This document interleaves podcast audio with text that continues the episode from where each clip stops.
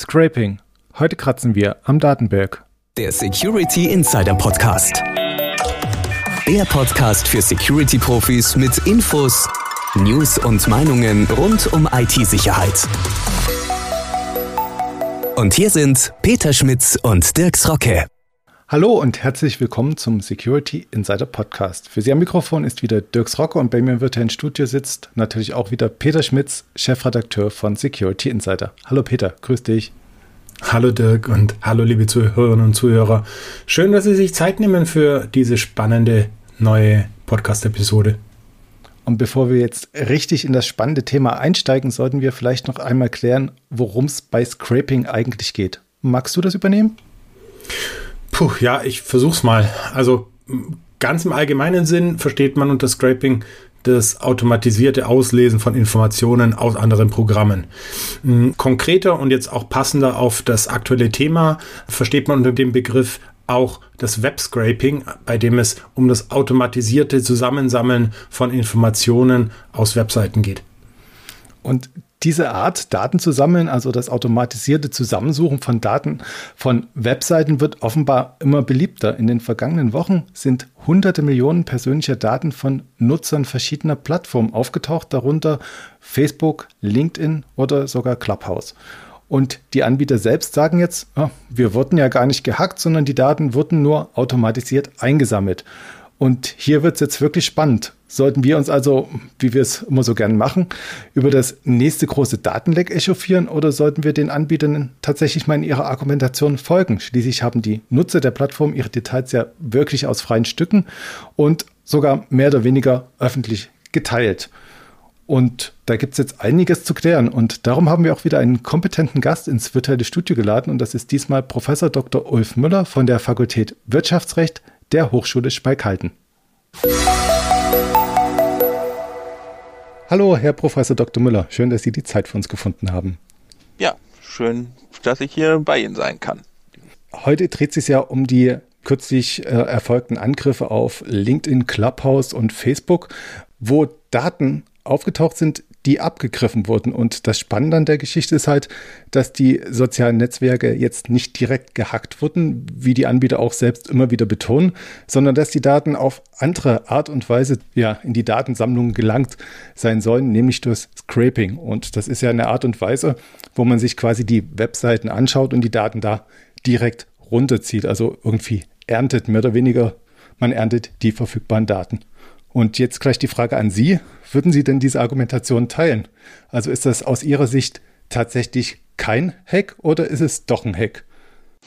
Äh, ja, rechtlich ist das schwer äh, zu beurteilen. Es gibt nicht den rechtlichen Begriff des, äh, des Hackens, ähm, sondern äh, rechtlich müssen wir das eher einstufen in den Bereich, ob sich jemand hier äh, unzulässig Zugang zu äh, Daten, die ihm nicht zustehen, äh, gehören. Ob das durch einen Hack oder durch einen anderen äh, Vorgang geht, das ist im Endeffekt nur eine technische Frage, die ist aber für die rechtliche Beurteilung ähm, nicht entscheidend, auf welchem Weg man das macht. Die Frage ist einfach nur, ist es äh, auf einem legalen Weg passiert, indem man sich fremde Daten aneignet oder ähm, nicht?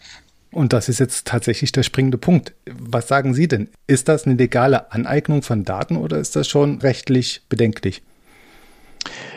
Äh, rechtlich bedenklich ist das äh, aus meiner Sicht äh, stets, ähm, wenn man äh, Daten versucht abzugreifen. Ähm, es ist allerdings nicht bloß, weil es rechtlich bedenklich ist, auch immer gleich verboten. Ähm, wir müssen dabei verschiedene Sachen unterscheiden. Ähm, die erste Frage ist zum, zu dem, um was für Daten es tatsächlich geht. Sind es Daten, die tatsächlich für irgendjemanden geschützt sind oder nicht? Ähm, und äh, zweitens äh, muss man auch die Frage stellen, inwieweit die freiwillige Preisgabe von bestimmten Daten hier auch eine Rolle spielt. Drittens ist die Frage, ähm, wie weit äh, und das ist beim, beim Scraping, glaube ich, ähm, eher der Fall, äh, es sich um Daten handelt, die ohnehin verfügbar sind. Und viertens ist dann auch noch die Frage der Verantwortlichkeit äh, desjenigen, der die Daten bereitstellt, der also so umfangreiche Datensammlungen hat, dass dort überhaupt in diesem Umfang Daten abgegriffen werden können. Wollen wir das jetzt mal konkret aufdröseln? Also das waren jetzt vier Punkte, die Sie genannt haben. Wenn wir jetzt beispielsweise sagen, bei Facebook, das kennt vielleicht jeder, ähm, wenn man sich da die Daten von seinen Kontakten anschauen will, dann muss man ja angemeldet sein, um die erstmal sehen zu können, also die, die tiefergehenden Daten. Wären das jetzt schon Daten, die man einer Community preisgibt oder Daten, die man dann ja quasi öffentlich stellt? Ja, wenn wir jetzt Facebook nehmen, ähm, ja, man muss angemeldet sein, aber letztendlich äh, ist in der äh, großen Nutzerzahl von Facebook kann man schon fast von einer öffentlichen Preisgabe dieser Informationen äh, sprechen. Da ist ja kaum eine ähm, eine eine Einschränkung dafür, ähm, dass irgendjemand äh, diese Daten, die man dort bei Facebook reinstellt, äh, sich ähm, ja aneignen kann. Ja, und ich meine, ja, sie, sie, sie können äh, natürlich ist, ist äh, durch so ein Scraping das ähm, die Vorgehensweise wesentlich ähm, einfacher, äh, aber sie könnten ja auch die ganzen Daten äh, theoretisch abschreiben. Wird ja auch niemand, äh, dagegen könnte niemand irgendetwas ähm, sagen. Ja, also alle Daten, mit, bei allen Daten, die Sie bei Facebook einstellen, müssen Sie letztendlich damit rechnen, dass Dritte diese Daten auch ähm, sich aneignen können. Sie sagten jetzt, man muss quasi als Nutzer von Facebook davon ausgehen, dass Dritte sich die Daten aneignen. Sind es jetzt quasi in dem Sinne öffentliche Daten? Kann denn Facebook da jetzt jetzt sinnvollerweise irgendwas dagegen tun. Die verweisen immer auf ihre ja, allgemeinen Geschäftsbedingungen und Nutzungsbedingungen, dass Scraping nicht erlaubt sei. Ist das ein stumpfes Schwert oder ist das eine Compliance-Forderung, die ernst zu nehmen ist? Also man muss bei der Verantwortung äh, von so Anbietern wie, wie Facebook durchaus größere ähm, technische Anstrengungen, Sicherheitsvorkehrungen ähm, fordern können. Ähm, die, äh, wenn es sich um, äh, um, um Scraping handelt, ja, dann äh, wird vermutlich im Regelfall, ob das stets der Fall ist, will ich jetzt äh, auch nicht sagen, aber wird es im Regelfall so sein, dass die ähm, dass man sich anmelden muss, dass es also um Nutzer geht, die in Nutzungsbedingungen äh, vorher einwilligen müssen und die sie dann verletzen. Aber wenn Facebook sich jetzt darauf beruft, das sei sein einziges Schwert, die Verletzung von Nutzungsbedingungen, ähm, dann ist das ja ein relativ stumpfes Schwert. Denn ähm, wer sich da bei Facebook anmeldet, das können auch irgendwelche Tarndecknamen und so weiter sein. Äh, das ist, da ist ja nicht die ähm, Sicherheit gegeben, dass Facebook da tatsächlich einen, einen Vertrag abschließt, der ähm, mit, mit jemandem, der leicht wegen Verletzung von Nutzungsbedingungen ähm, verfolgt werden kann. Ähm, wenn es sich um eine ähm, bekannte Technologie handelt, die Gefahren für das von, äh, von Facebook verwaltete Gut, nämlich die Daten der Nutzer handelt, dann muss man hier auch zusätzliche ähm, zusätzliche äh, Sicherheitsvorkehrungen ähm, verlangen. Ja, ähm, das ist im Grunde genommen so, äh, wenn man sich jetzt mal vorstellt, sie hätten so einen so einen äh, Storage Shop, wo Leute ihre Lager, äh, ihre Güter einlagern. Ähm, und äh, jetzt würde der äh, der Verwalter dieses dieses Lagers einfach den Leuten äh, einfach irgendwelchen Leuten erlauben da reinzugehen und Fotos zu machen von den Gütern die da in den ähm, in dem Lager drin stehen äh, das ist ja auch nicht im Sinne derjenigen, die dort irgendwas einlagern. Dass das ähm, keinem, keinem erlaubten Zweck dient, äh, ist ja äh, als solches dann offensichtlich. Das heißt, man muss, und das ist eben für Facebook so, sie sind verantwortlich für die Sicherheit der, der Daten, die dort auf Facebook von den Nutzern bereitgestellt werden. Und ähm, da müssen dann auch für alle möglichen Eingriffe ähm, die technisch bekannt sind. Wenn es sich jetzt um eine ganz neue Technologie handeln würde, dann könnte man sagen, okay, äh, da kann jetzt Facebook auch nicht sowas äh, für, aber wenn es sich um bekannte Technologien handelt und äh, in dem Moment, wo das in den Nutzungsbedingungen schon als äh, Verbot drinsteht, dann ist auch bekannt, dass es diese technische Möglichkeit gibt, dann muss einfach Facebook an diesem Punkt auch technisch ein bisschen mehr machen, als sich jetzt nur auf die Nutzungsbedingungen äh, zu berufen. Okay, also Sie sehen quasi den Anbieter in der Pflicht, bekannte technische Angriffsverfahren dann proaktiv abzuwehren. Ja, das äh, denke ich schon, dass auch das Datenschutzrecht das entsprechend ähm, fordert. Da kann man sich nicht nur auf Nutzungsbedingungen ähm, berufen. Mhm. Ob jetzt tatsächlich im Einzelfall hier von Facebook äh, in, in diesen jetzt bekannten Fällen hier ein Verstoß äh, gegen Sicherheitsvorkehrungen durch Facebook vorliegt, das kann ich nicht beurteilen. Das, äh, dafür müsste man den konkreten Fall hier ähm, sich ganz genau angucken. Den, das kenne ich nicht. Ich kenne auch nicht nur, was äh, so in den Pressemitteilungen ähm, sich ergibt. Aber das ganz allgemein, der technische ähm, Schutzlevel ähm, für die bereitgestellten Daten ähm, relativ hoch sein sollte, das äh, glaube ich, das kann man schon fordern. Wobei ich jetzt auch tatsächlich zwei Extreme sehe. Also am Anfang hatten wir gesagt, wer seine Daten bei Facebook zur Verfügung stellt, stellt die ja quasi öffentlich bereit. Auf der anderen Seite sprechen Sie jetzt von einem verwalteten Gut, worauf Facebook Acht geben muss. Wie muss man das denn werten? Ab wann tragen denn Unternehmen Verantwortung für personenbezogene Daten? Wovon macht man das denn abhängig? Die Unternehmen, die personenbezogene Daten ähm, äh, speichern, sind stets dafür, dafür verantwortlich, dass die, ähm, dass diese Speicherung sicher ist. Ähm, denn äh, diese personenbezogenen Daten gehören ja nicht dem Anbieter. Ähm, das heißt, er verwaltet insofern. Wir dürfen auch nicht einfach sagen, ähm, deswegen widerspricht sich das jetzt nicht, diese beiden anscheinenden Extreme, sondern sie kommen zusammen.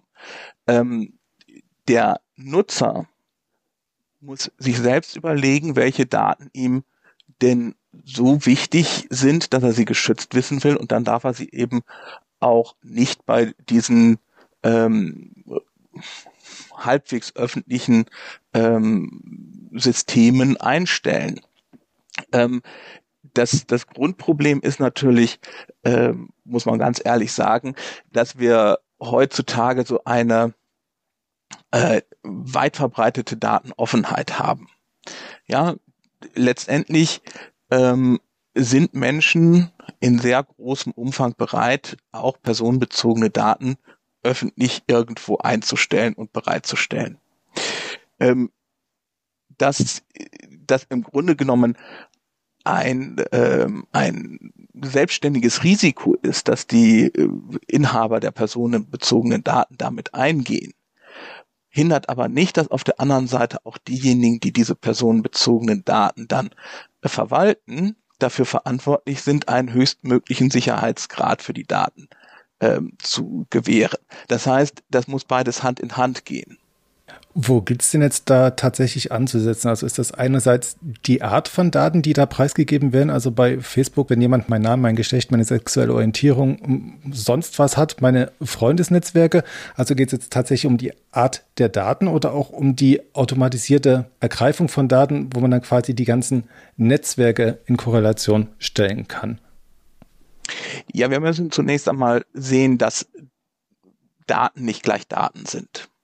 Ja, ähm, anders als Eigentum, das einen sehr umfassenden Schutz genießt, rechtlichen Schutz genießt, haben Daten nicht diesen umfassenden rechtlichen Schutz.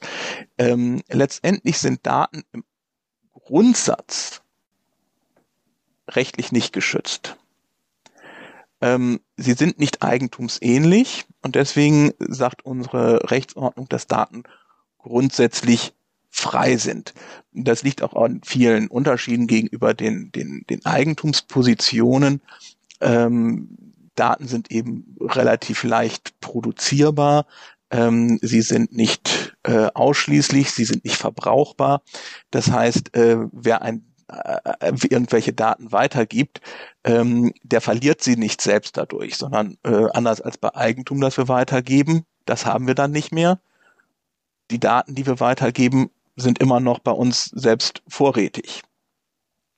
Ähm, also aus vielerlei Gründen sind Daten nicht mit dem sonstigen Eigentum ähm, vergleichbar. Deswegen sind nur ähm, bestimmte Arten von Daten rechtlich geschützt. Ähm, und nur dann, wenn Daten rechtlich geschützt sind, ähm, dann können wir auch mit, äh, mit den Forderungen ähm, kommen, dass bestimmte ähm, Schutzmaßnahmen ergriffen werden müssen für denjenigen, der diese Daten für einen anderen verwaltet.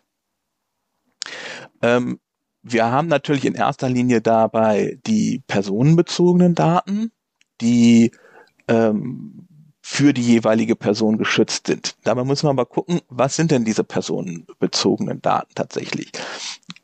Ähm, es sind sicherlich ähm, Daten wie der Name, das äh, eigene Bild, wie ja, Geschlecht, ähm, Adresse, äh, Bankverbindungen, ähm, medizinische Daten.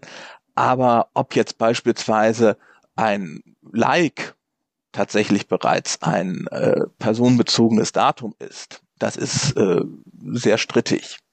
Ja, und ähm, genauso ist es, ähm, ich hatte jetzt hier gelesen, dass beispielsweise die Daten ähm, abgegriffen worden sind, äh, von wem man in diese ähm, in die, von wem man eingeladen worden ist, beispielsweise bei Facebook oder bei LinkedIn. Ähm, ich glaube nicht, dass es sich dabei um ein personenbezogenes Datum handelt. Wenn es sich also dann nicht um ein geschütztes äh, Datum handelt, dann muss man letztendlich auch feststellen, dass es dafür keine Verantwortlichkeit von irgendjemandem gibt, ob diese Daten geschützt werden müssen. Mhm. Also Sie sagten jetzt ähm, nochmal ganz, ganz langsam, damit ich das nachvollziehen kann. Ähm, die personenbezogenen Daten fangen schon beim Namen an. Also wäre jetzt mein Name und Ihr Name besonderen Schutzes würdig oder muss da noch was mehr dranhängen an Datum?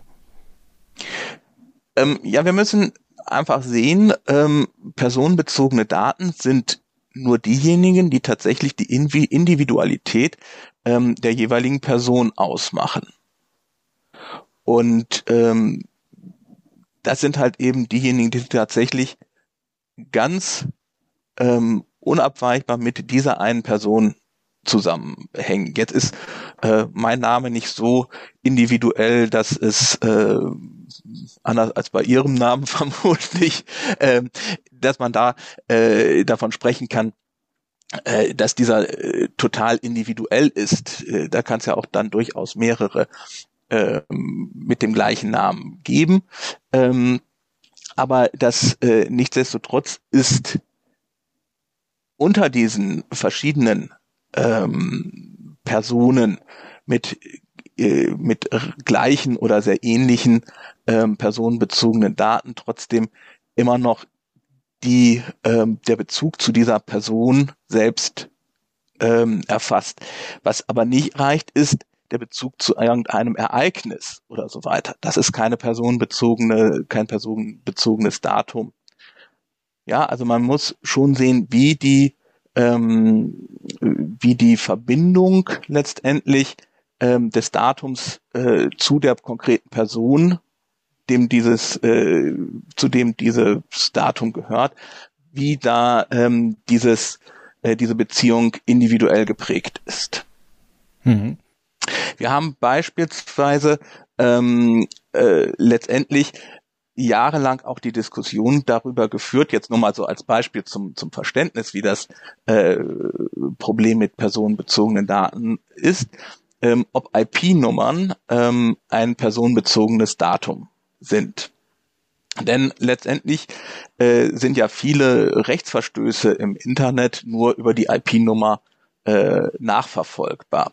Jetzt bezeichnet aber die IP-Nummer nicht einen individuellen Internetnutzer, sondern die IP-Nummer bezeichnet einen Rechner, der ans Internet angeschlossen ist. Dieser Rechner kann aber von verschiedenen Personen benutzt werden. Deswegen ist lange Zeit tatsächlich strittig gewesen, ob es sich bei den ähm, IP-Nummern um personenbezogene Daten handelt. Das ist eine wichtige Frage für die Frage, ob denn äh, diese Nummern gespeichert werden dürfen, um dann tatsächlich eine rechtliche Nachverfolgung durchzuführen. Ähm, letztendlich hat man sich dafür äh, entschieden, in der Rechtsprechung des EuGHs die IP-Nummer tatsächlich als personenbezogenes Datum anzuerkennen, ähm, soweit es jedenfalls um Rechner, um IT-Nummern für Rechner geht, die nur von einer beziehungsweise einer geringen Zahl von Personen genutzt wird. IP-Nummern für Rechner, die bei denen gewissermaßen die ähm, Nutzerzahl äh, unbegrenzt ist, sind dagegen nicht personenbezogene Daten.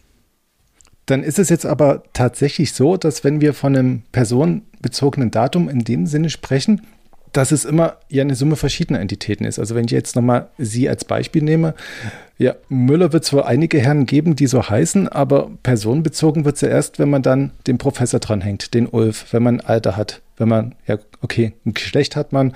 Also wenn man dann quasi die Summe bildet, ähm, wird es dann erst zum personenbezogenen Datum oder wie muss man sich nee, das Nee, das Datum ist, dass, dass jede, ähm, jedes einzelne Datum ist für sich geschützt, wenn es die Individualität dieser Person ausmacht.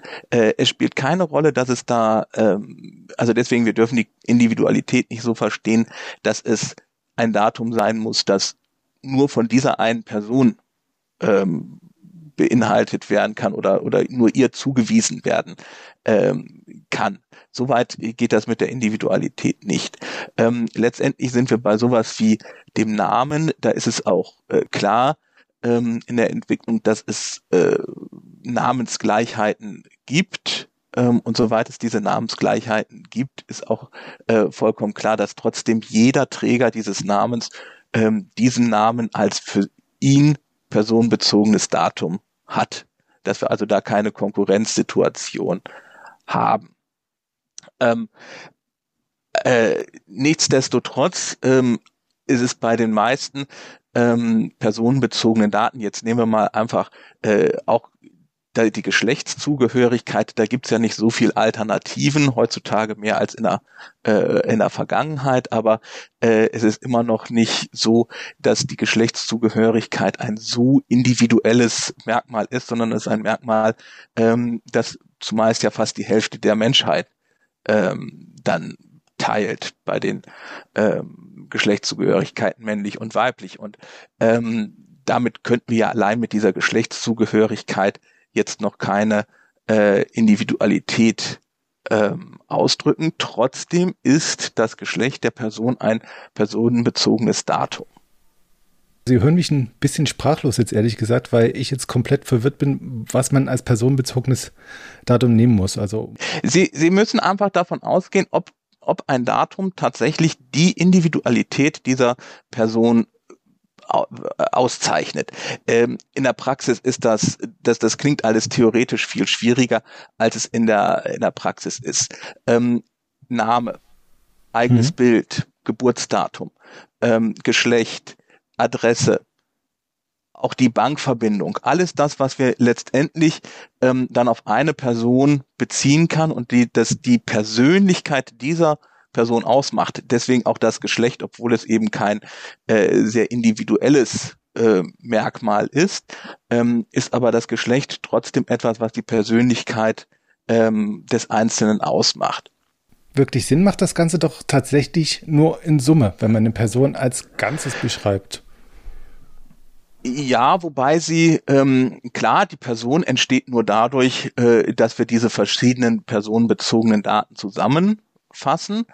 Aber letztendlich ist jedes einzelne Datum für sich schon ähm, auch durch technische Verknüpfungen heutzutage ähm, in der Lage, äh, dem Einzelnen ähm, dann eben äh, ja den Einzelnen zu äh, ja oder in, die Persönlichkeit des Einzelnen einzugreifen. Ja, hm. wenn Sie jetzt nur die Summe nehmen würden und nur die wäre geschützt aller personenbezogenen Daten, dann wäre ja sowas wie ein Identitätsdiebstahl, wo jemand nur meinen Namen verwendet, rechtlich unproblematisch, weil der, der Identitätsdieb dann immer darauf verweisen könnte, naja, aber ich habe nicht den Geburts, äh, ne, äh, das Geburtsdatum oder das Geschlecht von der Person ähm, verwendet, sondern ausschließlich den Namen.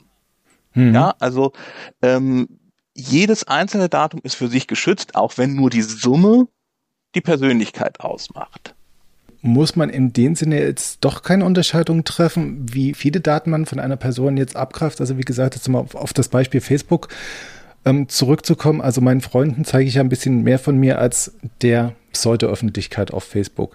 Muss ich dann Datendiebstahl gleichermaßen bewerten, wenn ich jetzt nur das öffentliche Profil abscrape oder wäre das quasi schlimmer, wenn dann noch die Daten, die nur für meine Freunde sichtbar wären, noch dazu kämen? Gibt es da eine Unterscheidung rechtlich oder ist das schon bei, bei dem ersten Datum quasi das gleiche Vergehen. Letztendlich ist es bei dem ersten Datum das gleiche äh, Vergehen. Ähm, wobei dann natürlich immer die Frage ist, auf welchem Wege komme ich an die Daten?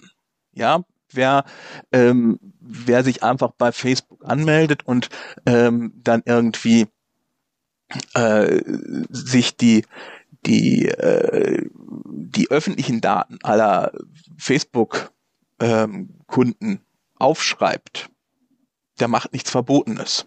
Das darf er. Wenn er dafür jetzt eine technische Vorgehensweise nimmt, ähm, wie das, das Scrapen, ähm, dann stellt sich die Frage, ist das jetzt ein tatsächlich wesentlicher Unterschied ähm, gegenüber dem einfach Abschreiben dieser Daten? Ja, mhm. das ist einfach eine technische ähm, Möglichkeit, die es heutzutage gibt.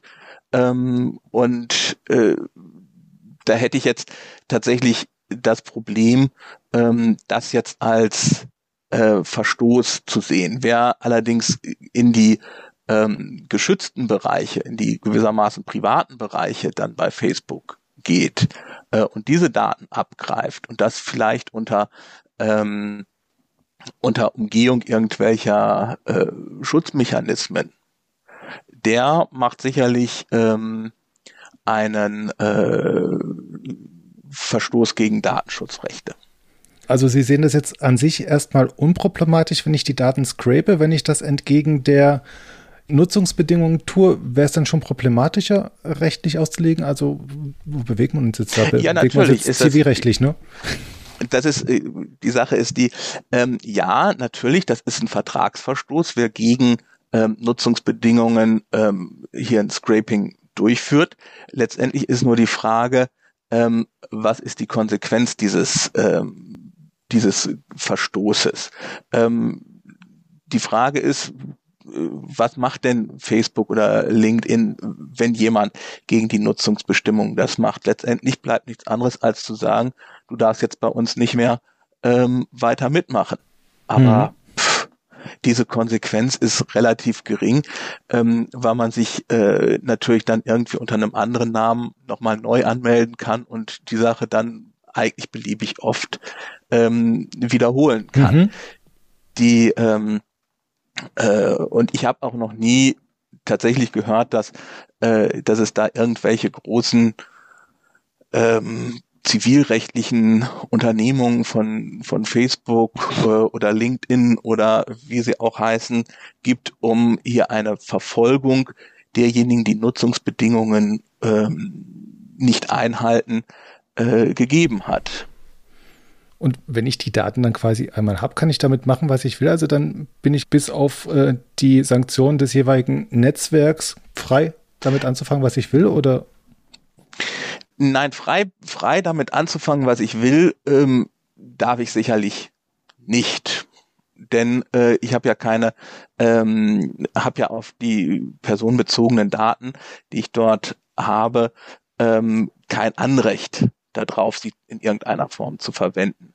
Die Frage ist aber tatsächlich dann, was mache ich damit? Ähm, wenn ich den, ähm, wie es jetzt hier im Fall von LinkedIn war, äh, das zum Verkauf anbietet, diese Daten, ähm, dann ist das als solches ähm, sicherlich unzulässig, weil ich keine Daten, äh, weil ich diese Daten nicht als solches ähm, sind nicht meine Daten. Ja, es gibt kein, kein Recht dazu, fremde Daten ähm, als solches zu verkaufen. Stelle ich sie einfach nur so offen ein, so war es glaube ich im Fall von Facebook ähm, oder Clubhouse, ähm, wenn ich die Daten einfach offen ins Netz stelle, ähm, die dann ist die Frage, ähm, welchen äh, welch, gegen welche Gesetze ich hierbei verstoße. Die wird, das würde ich jetzt im ersten Moment so noch nicht sehen. Die tatsächlich ähm, wahrscheinlichste Variante ist natürlich, dass jemand versucht, ähm, diese Daten dann für ähm, für Werbemethoden mhm. einzusetzen. Ähm, äh, das werden sie im Zweifel gar nicht so ohne weiteres mitkriegen, woher er diese Daten dann äh, gewonnen hat, äh, die dann in der Werbung, in der personalisierten Werbung eingesetzt werden. Wobei würde da dann nicht die Datenschutzgrundverordnung greifen, also jetzt quasi bei den Angreifern, dass die irgendwann sagen müssen, oh, wir haben die Daten bei Facebook abgescrapt, wenn ich quasi nachfragen würde, was habt ihr von mir und wo habt ihr die Daten her? Ja, genau. Das müssten die offenlegen, woher sie die Daten hätten. Ähm, allerdings äh, ist auch dieses Risiko natürlich relativ gering. Wie viele äh, Menschen fragen denn tatsächlich schon nach, äh, woher habt ihr meine Daten, die ihr hier verwendet? Ja, also das ist ja äh, in der Summe eher ein seltener Vorfall. Mhm. Die, die Risiken sind einfach, die Risiken des Datenmissbrauches ähm, sind einfach relativ ähm, gering für, für Unternehmen, die das in der Verwerbung äh, verwenden. Okay, also trotz dieser Sanktionen mit diesen 4% vom Jahresumsatz, falls dann einer nachfragt und es dann größere Wellen zieht, sagen Sie, ist dann noch das Risiko gering? Äh, also das Entdeckungsrisiko ist tatsächlich relativ gering ähm, wenn jemand äh, das Ganze unternimmt ähm, und äh, Behörden tätig werden, dann ist das natürlich als solches tatsächlich ein bisschen schmerzhafter. Aber wie gesagt, das Entdeckungsrisiko äh, schätze ich als relativ gering ein. Mhm. Kommen wir nochmal zu diesem Konzept des verwalteten Gutes, was Sie vorhin angesprochen haben. Also wenn ich jetzt die Daten mir irgendwie gezogen habe, gescraped und die ins Internet stelle, dann bin ich ja trotzdem in der Pflicht, die Daten zu schützen. Worauf gründeten sich das Konzept? Ist das auch so eine DSGVO-Forderung oder gibt es da noch einen anderen Hintergrund? Die, den, den Schutz ähm, der, der verwalteten Daten, das ist, betrifft jetzt nicht nur Unternehmen, das betrifft beispielsweise auch die öffentliche Verwaltung, ähm, ergeben sich aber diese Pflichten äh, aus der DSGVO ähm, dass man tatsächlich ähm, auch zu technischen Maßnahmen verpflichtet ist, die Daten so gut wie möglich zu schützen. Also jetzt so eine Datenbank ins Internet zu stellen in irgendwelchen gut besuchten Hackathon wäre jetzt DSGVO bezüglich auch bedenklich zu werden, oder? Ja, auf jeden Fall. Okay, und jetzt nochmal zurück auf die Sicht der jeweiligen Netzwerke. Wie ist es denn bei denen? Ab wann müssen die denn sowas melden? Also müssen die es überhaupt melden, wenn die Daten ohnehin öffentlich zugänglich werden?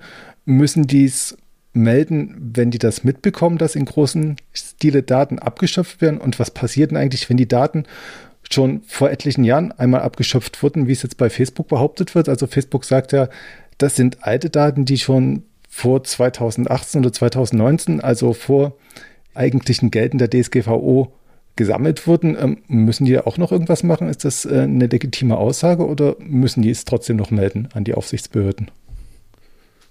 Also wir haben zwei verschiedene Meldepflichten. Ähm, letztendlich. Ähm, einmal sind äh, alle Verletzungen des Schutzes personenbezogener Daten an die Aufsichtsbehörden zu melden, ähm, mit einer Ausnahmeregelung, es sei denn, dass die Verletzung des Schutzes personenbezogener Daten voraussichtlich nicht zu einem Risiko für die Rechte und Freiheit natürlicher Personen führt. Ähm, jetzt könnte man sich natürlich als, als Facebook und so weiter ähm, auf den Standpunkt stellen, es ist keine gegenüber früher erweiterte Gefahr entstanden. Ja, ähm, letztendlich muss man auch gucken, was sind diese äh, Risiken für die äh, Rechte und Freiheiten. Ähm, Äh, das sind jetzt bei den Daten, um die es bei, bei Facebook ging, ähm, glaube ich, nicht unbedingt Daten, die tatsächlich dieses Risiko ähm, erhöhen, weil es ging nicht um Bankverbindungsdaten, es ging nicht um äh, medizinische Daten in irgendeiner Form. Ähm, es sind äh, Name, Geschlecht, da ist immer relativ Usernames und so weiter, das ist relativ schwierig da zu sagen, äh, dass hier tatsächlich ein Risiko für die Rechte und Freiheiten entstanden sind. Ähm, aus Sicherheitsgesichtspunkten als äh, Facebook. Würde ich in diesem Moment nichtsdestotrotz ähm, einfach die äh, Meldung an die Aufsichtsbehörde vornehmen, ähm, einfach um da auch äh, eine gewisse Offenheit zu zeigen und zu sagen, okay, guck mal, da ist was passiert, ähm, wir melden das, wir machen das öffentlich, das ist nicht hier hinter versteckter Hand und wir machen das, obwohl wir eigentlich gar kein Risiko äh, für die Rechte und Freiheiten sehen. Die zweite Meldepflicht, ähm, die bezieht sich dann auf die Inhaber der personenbezogenen Daten selbst, also die betroffenen natürlichen Personen. Äh, hier muss eine Benachrichtigung nur dann passieren, wenn ein hohes Risiko für die persönlichen Rechte und Freiheiten ähm, durch die Verletzung des Schutzes ähm, entstehen. Und ob das ähm, dieses hohe Risiko hier tatsächlich in diesen Fällen ähm, von, von Facebook und LinkedIn tatsächlich gegeben ist, das ist dann sehr fraglich. Das heißt, ähm, vermutlich würde man es mit einer Meldung an die Aufsichtsbehörde ähm, unter dem geltenden Recht gut sein lassen können. Ob das ausreicht, ist natürlich noch eine ganz andere Frage. Ob nicht jeder, ähm, dessen Daten ähm, hier in irgendeiner Form äh, verwendet worden sind, die, die in irgendeiner Form durch unberechtigte Dritte abgegriffen worden sind, in, egal in welcher Art und Weise, ob die nicht einen Anspruch darauf haben sollten, darüber informiert zu werden. Ähm, das ist äh, eine andere Frage. Ich selbst hatte letztens ähm, so eine Situation vom Berliner Zoo, bei dem irgendwelche Daten abgegriffen worden sind, ähm, die letztendlich überhaupt gar kein Risiko äh, bildet für, für Freiheit und äh, meine Rechte. Äh, aber die haben informiert. Die haben sind mhm. einfach selbst vorangegangen und haben gesagt, da ist was gewesen, ähm, und wir melden das nicht nur der Aufsichtsbehörde, sondern wir melden das ähm, jedem, der betroffen sein könnte, einfach um auch selbst kontrollieren zu können, ob diese Eingriffe ähm, passieren.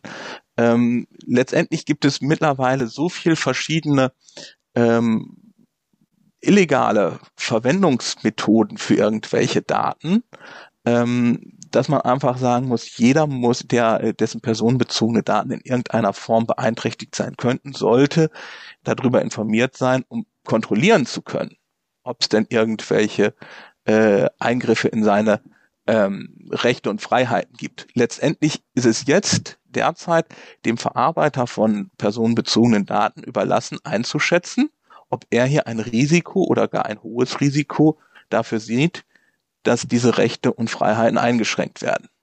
Ich finde, das ist aber die falsche Sichtweise. Das ist nicht, ähm, äh, sollte nicht auf die Sichtweise des Verwalters ankommen, sondern auf die Sichtweise des Betroffenen. Ist das absehbar, dass das in irgendeiner Form nochmal festgeklopft wird? Also sei es jetzt durch Nachregulierung des Gesetzgebers oder einfach Entscheidungen durch Gerichte?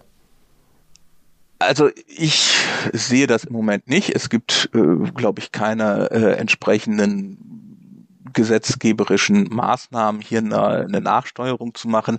Ähm, das ist letztendlich für die DSGVO auch ähm, eher ähm, schwierig, weil das natürlich ein langwieriger Prozess ist, ähm, solche Verordnungen tatsächlich dann anzupassen. Ähm, und man muss ganz klar sagen, äh, diese Regelung, die das Ganze aus Sicht der, ähm, der Betroffenen, äh, der, der, der ähm, verarbeitenden äh, Stellen sieht, ähm, fügt sich natürlich ein in eine gesamt sehr industriefreundliche Sichtweise, die die Gesetzgeber hier haben. Es ist stets ähm, dass das Ansinnen ähm, auch, sobald es sich um urheberrechtlich äh, geschützte Daten handelt, ähm, Geschäftsmodellen, die insgesamt als erlaubt angesehen werden, möglichst nicht zu viele Steine in den Weg zu legen. Und ähm, deswegen wird in vielen Bereichen ähm, die rechtlichen Möglichkeiten des eigentlich Betroffenen eher eingeschränkt gegenüber der Möglichkeit, ähm, äh, dass die Industrie irgendwelche ähm, tiefergreifende Pflichten auferlegt werden. Datenschutzrechtlich würde ich es jetzt an dieser Stelle erstmal damit bewenden lassen, aber Sie haben es ja schon angesprochen, es gibt ja auch noch Geschäftsmodelle und wirtschaftliche Implikationen. Lassen Sie es uns doch von der Seite nochmal betrachten. Also nehmen wir nochmal Facebook. Die haben jetzt eine eine riesige Zahl an Nutzern und dementsprechend, ja, wenn man jetzt diese ganzen theoretischen Modelle anwendet, also Datengravitation, da sammeln sich die Daten an einem Ort. Durch die ganzen Vernetzungen wird das Netzwerk immer wertvoller. Wie sieht denn das aus? Ähm, Gibt es da monopolistische Bedenken diesbezüglich? Muss man das da irgendwie angehen? Ist es vielleicht nicht sogar wünschenswert, dass Dritte sich die Daten von Facebook mehr oder weniger auf diesem Wege aneignen?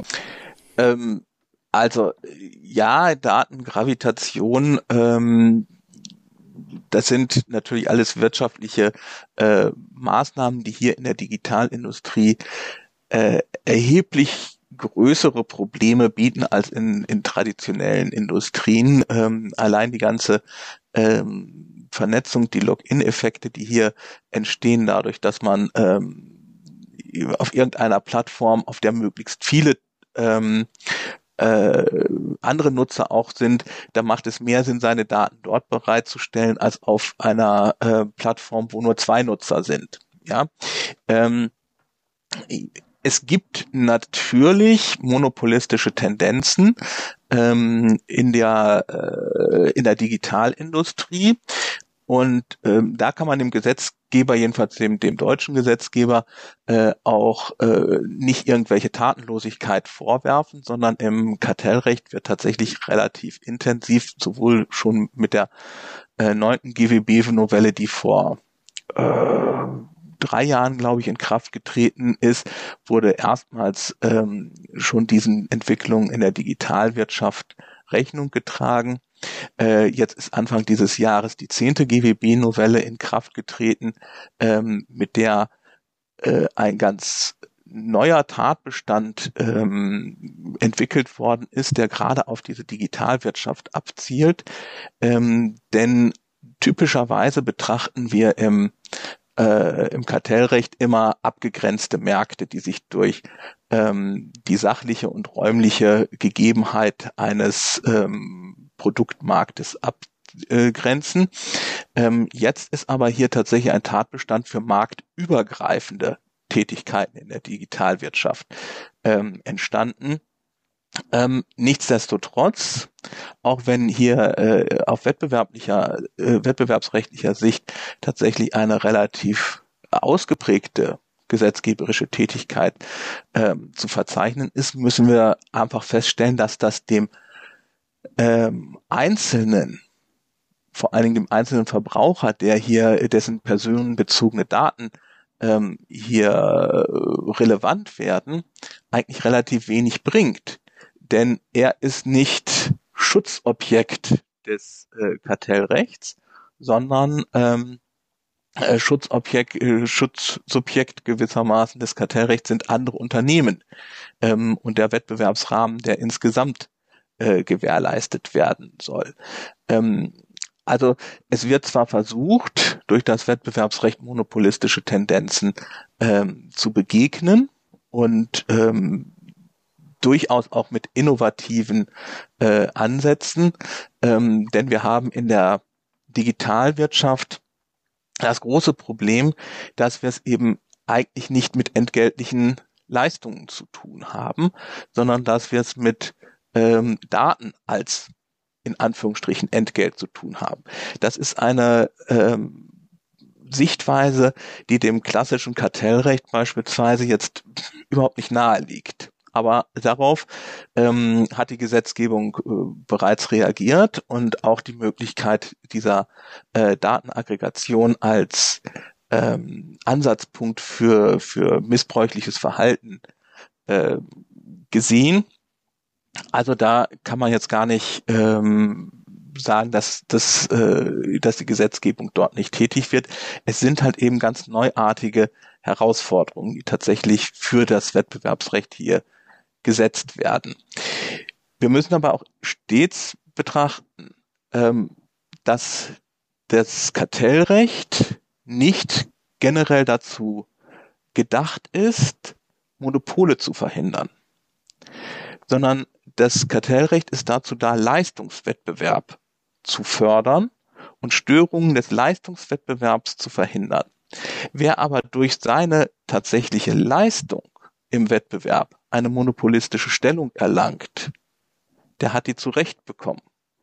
Die, das Problem liegt nur darin, dass in dem Moment, wo man eine monopolistische Stellung erlangt hat als Unternehmen, meistens dann wettbewerbswidrige Maßnahmen ergreift, um diese monopolistische Stellung auch zu behalten.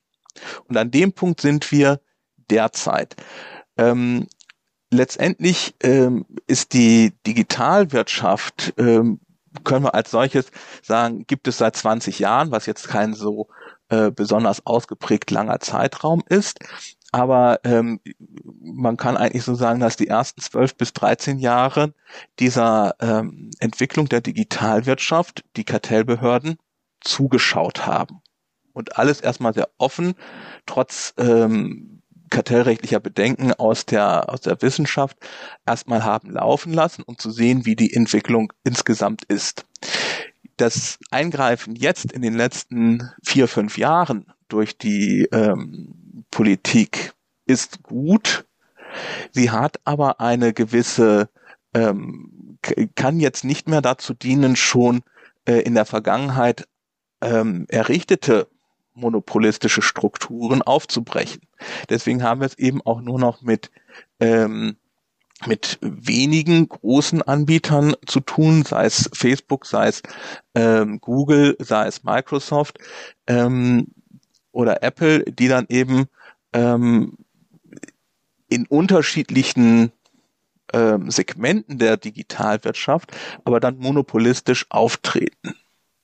Können wir denn da vielleicht aus der Vergangenheit irgendwas lernen? Also ich bin jetzt immer noch am Überlegen, ob man denn diese ganzen Datenschätze, die sich jetzt in irgendwelchen Monopolen gesammelt haben und jetzt eventuell missbräuchlich verwendet werden, äh, quasi untereinander teilen kann. Also es gab ja Ende der 90er Jahre, erinnere ich mich, ähm, diese ganzen Urteile zu den Telefonnummersammlungen, also wo dann Telefonbuch-CDs ähm, kopiert wurden, beziehungsweise klassische Telefonbücher noch gescannt wurden und auf CD übertragen.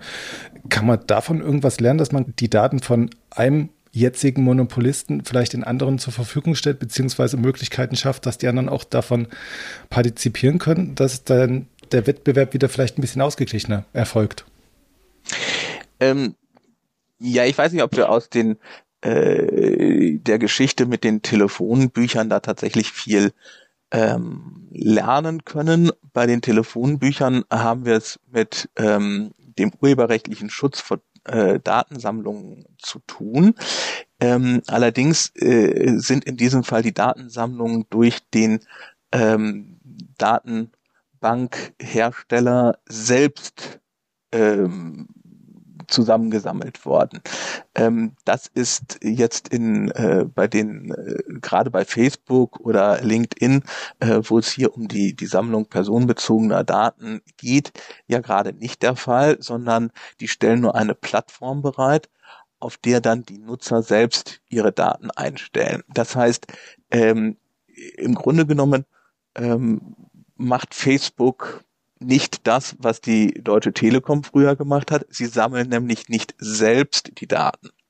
Ähm, deswegen würde ich hier schon einen gewissen Unterschied ähm, in rechtlicher Hinsicht sehen. Letztendlich, ähm, wir haben einen, einen Fall, äh, einen kartellrechtlichen Fall, der aus meiner Sicht damals sehr problematisch äh, entschieden worden ist. Es ging dabei um ein, ähm, ein, ein Unternehmen, das, äh, das Datenbanken für die medizinische Versorgung erstellt hat.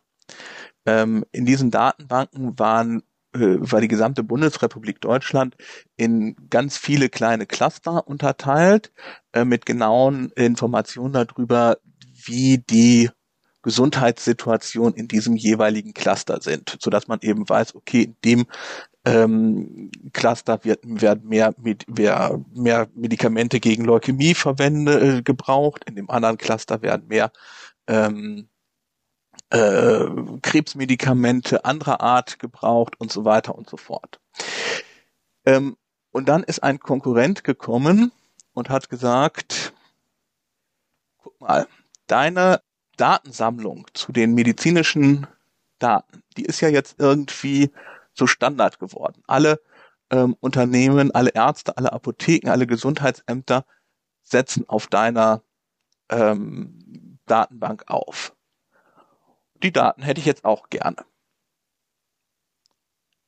Rechtlich ist tatsächlich entschieden worden, dass ähm, dadurch, dass es sich hier um eine äh, sogenannte Essential Facility handele bei dieser Datenbank, auch die Konkurrenten Zugriff darauf haben. Dann stellt sich aber die Frage, erstens, wieso unternimmt denn überhaupt noch jemand solche wettbewerblichen Anstrengungen? Denn das ist mit viel Aufwand natürlich verbunden gewesen für das äh, Unternehmen, das das ursprünglich aufgestellt hat, diese Datenbank zu erstellen und die notwendigen Daten dafür zu eruieren. Dieser Wettbewerbsvorteil, den das Unternehmen sich durch diese Investition geschaffen hat, die wird natürlich ähm, vollkommen zerbröselt, wenn man anderen Konkurrenten hier Zugriff dazu bietet. Äh, der zweite Punkt ist, ähm, wir äh, fördern natürlich auch gar nicht die Entstehung neuer innovativer Lösungen, wenn wir sagen, naja, jetzt hat da einer schon mal diese ganze Infrastruktur aufgebaut, in der Daten gesammelt werden. Jetzt können wir allen möglichen anderen den Zugriff darauf gewähren. Denn letztendlich sinkt damit der Anreiz ähm, für andere Konkurrenten bessere, innovativere Systeme zu schaffen für Datenbereitstellung. Ich wäre sehr froh, wenn es irgendwelche Alternativen beispielsweise zu Facebook gäbe. Und ähm, dass das möglich ist, äh, auch in der Digitalwirtschaft, sehen wir auch daran, dass letztendlich ähm, ja auch äh, eine Suchmaschine wie Yahoo und so weiter, die gibt's heutzutage nicht mehr, weil eben ähm, jemand gekommen ist mit einem besseren Konzept, trotz der Marktbeherrschung, die dort äh, früher äh, für andere Suchmaschinen bestanden hat. Das heißt, bessere Konzepte sind auch in der Digitalwirtschaft grundsätzlich dazu geeignet, ähm, veraltete ähm, Modelle abzulösen. Dass das nicht leicht ist, ist keine Frage.